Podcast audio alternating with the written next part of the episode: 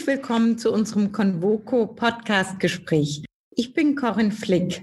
Ich freue mich heute, das Gespräch mit Professor Christoph Paulus zu führen. Christoph Paulus ist Experte für Insolvenzrecht. Er ist emeritierter Professor von der Humboldt-Universität. Er hat sich seit 40 Jahren mit Insolvenzrecht beschäftigt, seit 20 Jahren mit Staateninsolvenz.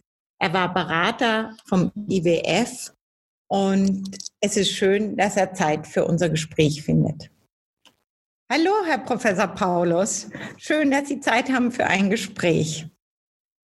Herr Paulus, Ihr Thema ist das Insolvenzrecht und das schon seit Jahren. Nun, in der gegenwärtigen Krise, die wir durch Corona erleben, tritt möglicherweise dieses Gebiet in den Vordergrund. Was hat Insolvenzrecht mit der gegenwärtigen Krise zu tun? Zunächst einmal, ich begrüße Sie ebenso, Frau Dr. Flick. Ich freue mich sehr, dass ich diesen Podcast mit Ihnen machen kann und freue mich vor allen Dingen über dieses Thema zu reden, von dem ich meine, dass es in der Tat, wie Sie andeuten, eine enorm wachsende Bedeutung bekommen wird. Also jetzt noch nicht so sehr erkennbar in diesen ersten Wochen der Krise. Aber wir nähern uns, ich befürchte, mit Riesenschritten dem, dem Bedeutungszuwachs des Insolvenzrechts. Jetzt, was hat eine Krise wie die gegenwärtige eine Gesundheitskrise, was hat die mit Insolvenzrecht zu tun? Leider Gottes sehr, sehr viel. Wie im Grunde genommen alle Krisen eben sich dadurch auszeichnen, dass binnen mehr oder minder langer Zeit sich die Krise durchschlägt auf, den, auf das Ökonomische. Also in aller Munde ist im Moment eben der Friseur, der die Miete nicht mehr bezahlen kann, ist dass die, der Gaststättenbetreiber, der keine Gäste mehr hat, da ist es ein ganz, ganz schlichtes Kalkül, dass eben das Überleben, das finanzielle, das wirtschaftliche Überleben, dass das endlich ist mit den vorhandenen Ressourcen. Und wenn die Ressourcen nicht nachkommen, dann ist eben da der Bereinigungs- beziehungsweise der Beendigungsmechanismus des Insolvenzrechts da. Insofern ist eben das Insolvenzrecht das große, große drohende Hintergrundrauschen, so möchte ich es sagen, das immer lauter wird, auch und besonders in der gegenwärtigen Krise. Ist denn das Insolvenzrecht auf eine solche Krise jetzt vorbereitet? Ist es das richtige Instrument? Nach meiner Ansicht nicht wirklich. Und das erkennt man auch daran, dass jetzt erst am letzten Freitag das war, glaube ich, der 28. oder 27. ein mit unglaublicher Eile zusammengezimmertes, übrigens gar nicht mal schlechtes Gesetz erlassen worden ist, in dem unter anderem einige der Insolvenzregeln abgeändert worden sind. Es werden in diesem Gesetz einzelne Maßnahmen aufgegriffen, die man mit denen man schon eine gewisse Erfahrung hat. Die meisten Zuhörer werden sich wahrscheinlich daran erinnern, dass innerhalb der letzten 20 Jahre, wenn ich es richtig erinnere, drei Flutkatastrophen in Deutschland gegeben haben, als eben einmal in Sachsen und einmal in Bayern und dann war es nochmal irgendwo, eben die, das Wasser so sehr über die Flüsse getreten ist, dass eine riesengroße Notsituation entstand, die dazu geführt hat, dass beispielsweise die Antragspflicht in Deutschland muss man, wenn die Voraussetzungen vorliegen, binnen eigentlich sofort und maximal binnen drei Wochen einen Insolvenzantrag stellen. Und diese Frist ist in jeweils diesen Krisenfällen verschoben bzw. verlängert, teilweise aufgehoben worden. Das macht man jetzt auch. Das hat es übrigens ein, oder nein, ich bringe ein anderes Beispiel. Das war 2008 bei der Finanzkrise. Da hatte man einen, einen Eröffnungsgrund für ein Insolvenzverfahren, der ökonomisch gesehen, und es ist abgefasst worden, diese Regelung ist entworfen und abgefasst worden in den 90er Jahren, da passte das wunderbar. Dann kam die Finanzkrise und man merkte plötzlich, dass dieser Tatbestand gewissermaßen so etwas wie ein Teilchenbeschleuniger für Insolvenzen ist. Das hätte zur Folge gehabt, dass 2008, 2009 praktisch die gesamte deutsche Wirtschaft hätte ins Insolvenzverfahren gehen müssen. Das ist binnen drei Wochen damals aufgehoben worden. So etwas Ähnliches wird man jetzt auch machen. Das ist noch nicht in dem Gesetz vom letzten Freitag, aber es ist im Moment sehr, sehr heftig in der Diskussion. Es sind also diese Maßnahmen, die man jeweils unter erhöhtem Zeitdruck dann in Gesetzesform gießt, von denen mein persönliches Petitum ist, und darüber hatte ich schon mal vor längerer Zeit geschrieben, als es um Griechenland ging, dass man sich in Zukunft zumindest mehr Gedanken darüber machen muss, dass, was die Voraussetzungen für unsere Gesetzgebung sind, speziell aufs Insolvenzrecht bezogen. Was sind die ökonomischen, was sind die sozialen Voraussetzungen, auf denen unser Insolvenzrecht basiert? Wir denken beispielsweise, das wird vermutlich jeder, der auch noch nie irgendetwas mit dem Insolvenzrecht zu tun hatte, das wird jeder wissen, dass es beim Insolvenzrecht darum geht, dass man das Vermögen des Schuldners verkauft, um dann aus dem Erlös eben Geld herauszuholen, das man an die Gläubiger verteilt. Und jetzt ist die ganz schlichte Frage die, die allerdings in meiner Wissenschaft nirgendwo wirklich ernsthaft diskutiert wird. Was ist, wenn es einen, wenn es keinen Markt für diese Gegenstände gibt? Wir kennen das aus Griechenland, wir kennen das aus Süditalien. Wenn wir dort die Straße entlang fahren an der Küste, sehen wir immer wieder wunderschöne Areale, die durchbrochen sind von hässlichen, nicht fertig gebauten Gebäuden. Das sind so diese leeren Gerippen von Konstruktionen. Was steckt dahinter? Ein Insolvenzfall, dass jemand ein Hotel oder ein Haus, was welche Art auch immer dort bauen wollte. Er konnte es nicht fertigstellen, weil er das Geld dafür nicht hatte. Dann ist er vermutlich in Insolvenz gegangen. Dann ist dann Insolvenzverwalter, der versucht, dieses, dieses Anfangskonstrukt eines Hotels an irgendjemand zu verkaufen und evidentermaßen findet er niemand. Das heißt, wir haben da also das Insolvenzrecht plötzlich in einer Art und Weise, dass es leer läuft, weil es eben nicht auf diesen Voraussetzungen basiert. Und das ist im Moment das große Problem unseres Insolvenzrechts, dass es möglicherweise anachronistisch, also nicht mehr zeitgemäß auf die momentan massenhaft auftretenden Notfälle reagieren kann. Man hätte wahrscheinlich dann schon in der Vergangenheit nach der Flutkatastrophe da schon ansetzen müssen zur Reform. Aber das, was Sie jetzt gesagt haben, steht ja auch in engem Zusammenhang mit Solidarität. Lassen Sie uns zu dem Begriff kommen. Kann Insolvenzrecht diesem Grundwert unserer Zivilisation Geltung verschaffen? Sowohl im Grundsätzlichen, auch in Krisenzeiten? Es ist nicht ganz einfach. Aber meine Antwort darauf ist ja. Es ist deswegen nicht einfach, weil unser Insolvenzrecht baut auf einem Grundpfeiler auf, den jeder Jurist völlig internalisiert hat.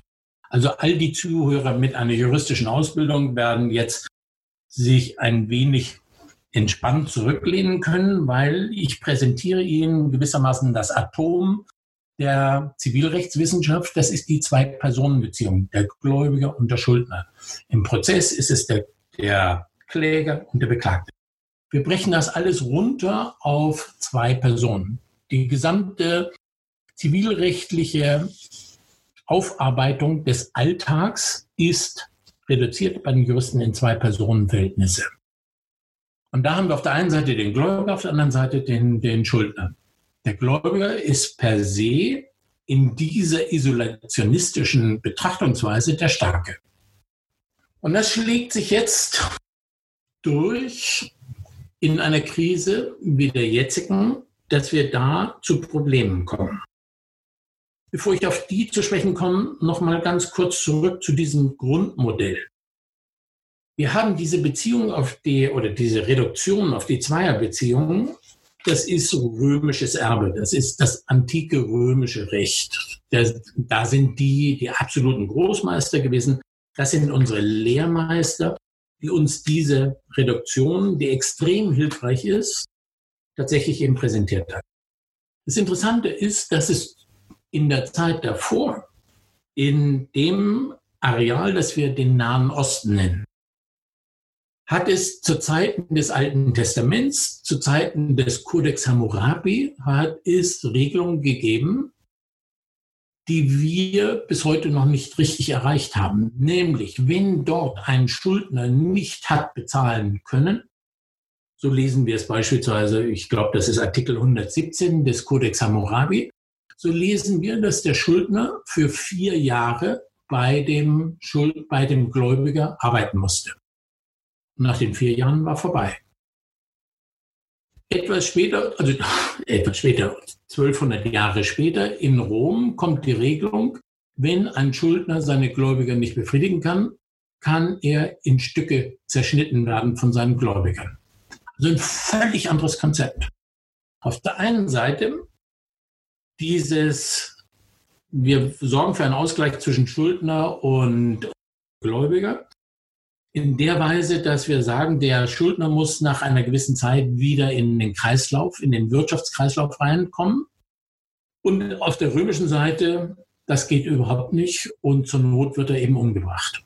So, und das prägt uns tatsächlich, das kann man historisch nachvollziehen, das prägt uns bis heute. Wir haben jetzt mit Ach und Krach zwar eine Restschuldbefreiung eingeführt, damit kommen wir in die Nähe dessen, wo vor 4000 Jahren der die, das mesopotamische Recht gewesen ist. Das heißt also, wenn wir jetzt Solidarität in der heutigen Krise uns ansehen für den Einzelnen, dann ist, und hier spreche ich meine ganz höchstpersönliche Meinung aus, ist es ein Gebot des Umstandes, dass wir es mit einem Virus zu tun haben, der nun einfach mal in der Welt ist, ohne dass wir jetzt wieder typisch juristisch fragen können, wer hat Schuld daran?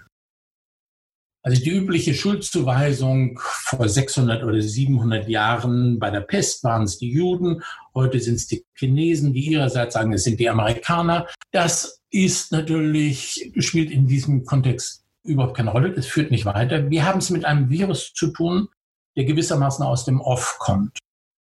In Anbetracht dessen ist es mein Petitum, dass das Insolvenzrecht dem Rechnung tragen muss und das Zweier, diese Zweierbeziehung zwischen dem Schuldner und dem Gläubiger, die immer zugleich eine Machtbeziehung ist, muss einer Betrachtung weichen, in der ein Ausgleich in der Weise stattfindet, dass jeder seinen Beitrag leisten muss. Also jeder von uns, jeder Einzelne jeder Gläubiger, jeder Schuldner muss, jetzt martialisch, martialisch gesprochen, muss im Grunde genommen bluten, muss seinen Beitrag dazu leisten. Also es muss eine, wie soll ich sagen, ein, ein staatsweiten Art von Vergleich geben. Also jeder muss von seiner Position, von seiner Maximalposition abrücken.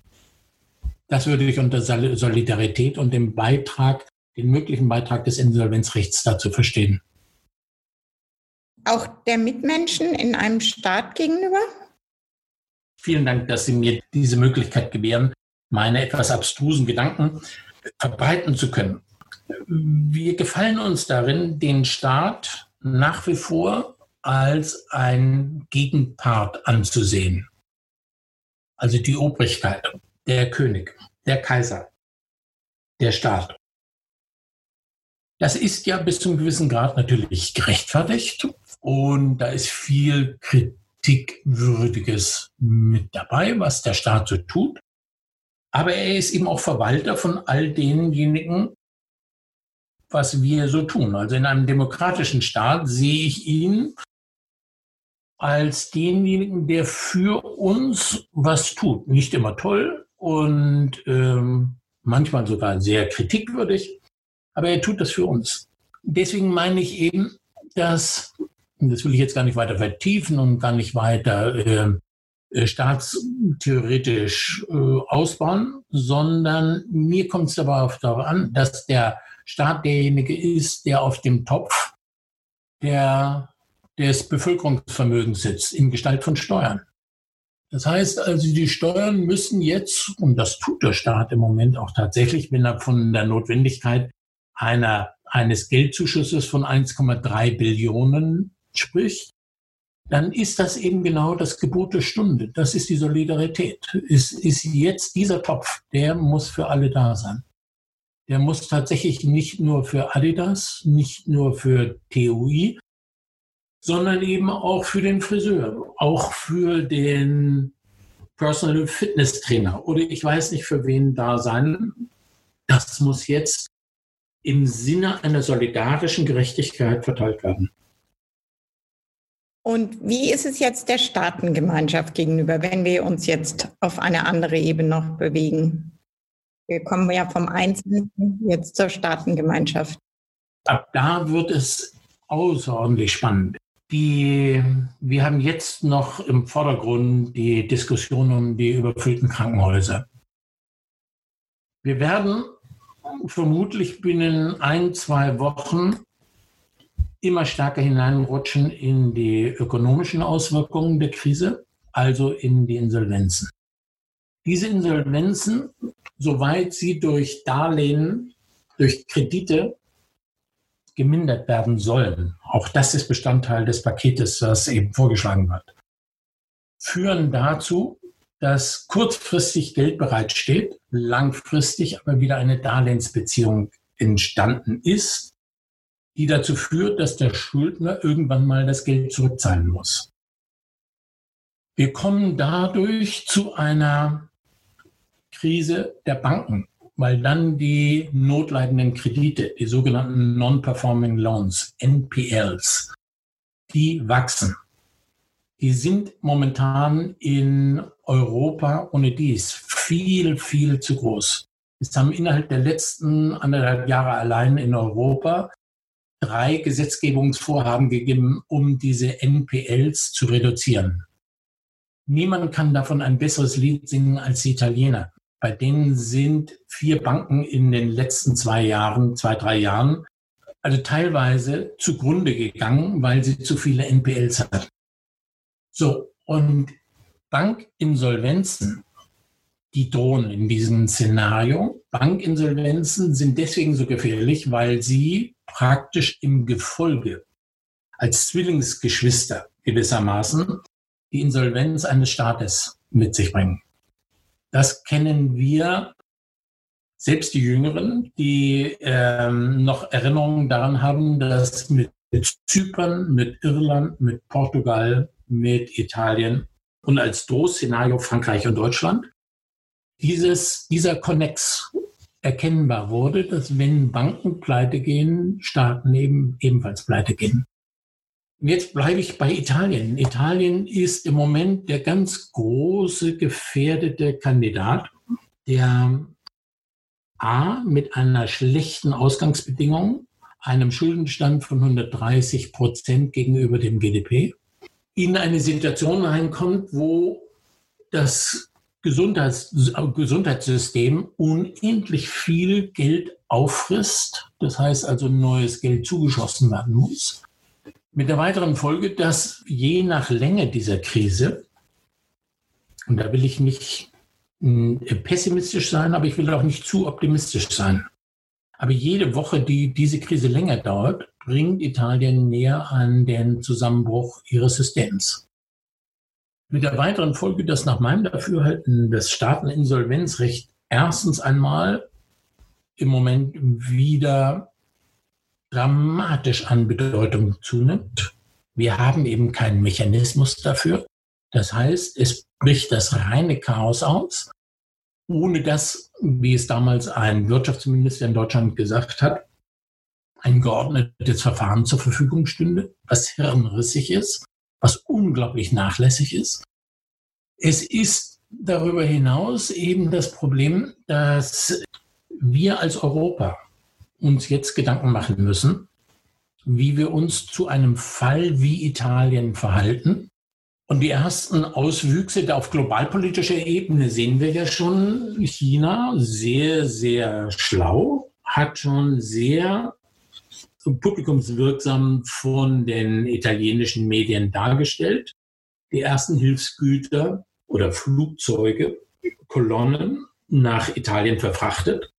Conti empfängt die chinesische Delegation teilweise bereits auf dem Flughafen.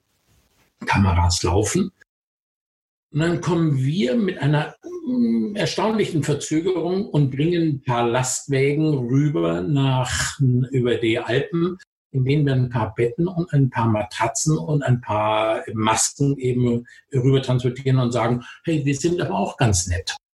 Das reicht natürlich hin und vorne nicht. Mit der weiteren Folge, dass ich der Meinung bin, dass jetzt eigentlich die Zeit ist, in der man sich intensiv also gerade im, im Finanzministerium, Gedanken darüber machen sollte, ob wir nicht ein solches Verfahren gerne im Kontext des ESM, also des European Stability Mechanismus, dass wir ein Verfahren, ein geordnetes Verfahren in die Wege leiten, denn das zumindest im Bereich der Europäischen Union Anwendung findet. Wenn ich mich richtig erinnere, haben Sie ja so ein Konzept im Grunde schon lange erarbeitet. Ja. Also müsste man im Grunde jetzt dieses Konzept hervorholen und endlich implementieren. Es liegt in der Schublade. Und zwar nicht nur in meiner Schublade, sondern auch, es liegt beim Herrn Regling, es liegt im Bundesjustizministerium, es liegt im Bundesfinanzministerium, überall, ja. Es ist abrufbar. Wie wird sich unsere Gesellschaft durch die gegenwärtige Krise verändern? Was ist Ihre größte Befürchtung? Sie haben es wahrscheinlich jetzt gerade schon gesagt. Aber auch was ist Ihre größte Hoffnung? Das sind wunderbare Fragen. Die, die letzte ist die mir liebere. Ich beginne auch tatsächlich mit der Hoffnung. Obwohl, nein, ich beginne mit der, mit der Befürchtung. Ich möchte positiv enden. Meine Befürchtung ist, dass natürlich all das, was jetzt hm, immer mal wieder gesagt wird, wir lernen aus der Krise Solidarität und all dieses, das ist ähm, nicht mal eine Befürchtung von mir, sondern das ist Erfahrung. Das wird ungefähr einen Monat, zwei Monate, ein Jahr nach Ende der Krise, wenn sie denn irgendwann mal vorbei ist, wird äh, verloren sein. Meine größte Befürchtung in diesem Kontext ist, dass wir aus der Geschichte nichts lernen. Ja, das ist die größte Befürchtung.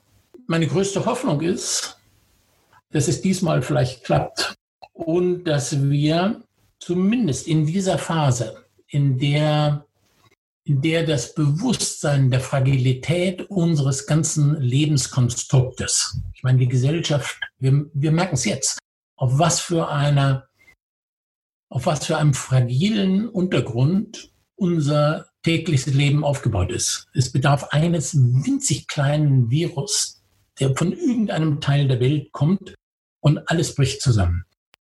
Dass wir, solange wir noch diese Erfahrung in den Knochen haben, dass wir jetzt ein paar Dinge vorantreiben für künftige Krisen, die natürlich kommen werden. Vielleicht nicht in Gestalt eines Virus, vielleicht nicht in Gestalt einer Flutwelle, vielleicht nicht in Gestalt einer, einer ähm, äh, Derivat der Krise von irgendeinem Finanzplatz, sondern irgendetwas noch völlig anderes. Dass wir uns für diese Krisen jetzt schon bereits hinreichend wappnen, so dass wir dann nicht so sehr auf dem falschen Fuß erwischt werden, sondern in die Schublade greifen können und dann eben Lösungs-, zumindest Ansätze herausgreifen können. Das ist meine große Hoffnung. Und Sie haben es schon angedeutet, die konkreteste dieser Hoffnung ist die, dass wir jetzt endlich mal tatsächlich ein Staateninsolvenzrecht in die Wege leiten. Lieber Herr Professor Paulus, herzlichen Dank für dieses sehr spannende Gespräch. Bleiben Sie gesund, wohlauf. Helfen Sie uns, dass unsere Welt zusammenbleibt. Danke und auf bald. Auf bald. Vielen, vielen herzlichen Dank Ihnen. Es war ganz, ganz schön. Danke. Ich danke Ihnen fürs Zuhören und grüße Sie herzlich. Ihre Corinne Flick.